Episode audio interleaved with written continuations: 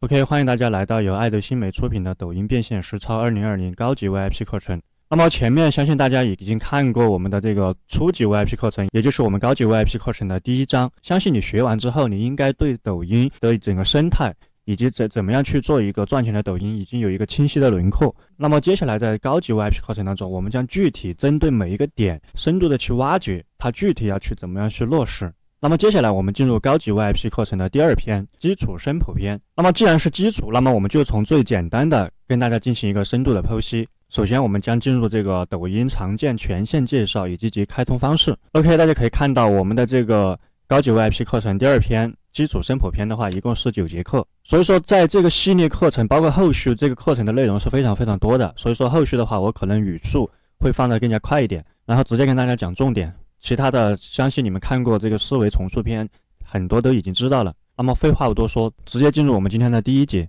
抖音常见权限介绍及开通方式。那么这个权限呢，一共分为三种。第一个是视频上传的时长，那么分为十五秒、六十秒、五分钟。它这个只是一个分界线，它并不是说你只能上传这些时长的。那么默认的话是十五秒的。那么什么时候去做十五秒的视频呢？就是我们刚注册一个新号。你的作品还没有爆之前，这个时候呢，你的粉丝可能很少，几个、几十个，或者说一百来个，你的每个视频的播放量可能只有几百甚至上千的这种，没有达到那种几万的。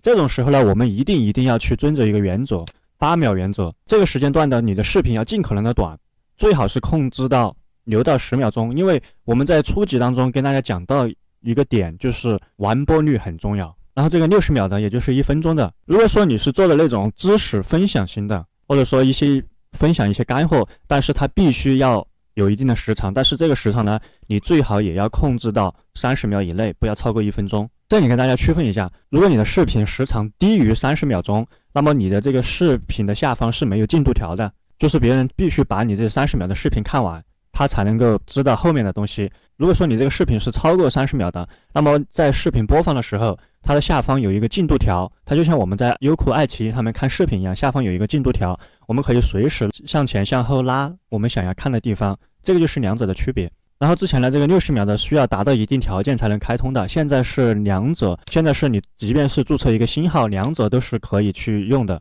然后给大家演示一下，比如说我们要去上传视频，点这个加号，然后进来，它会有一个六十秒，还有十五秒的，这个就是默认的。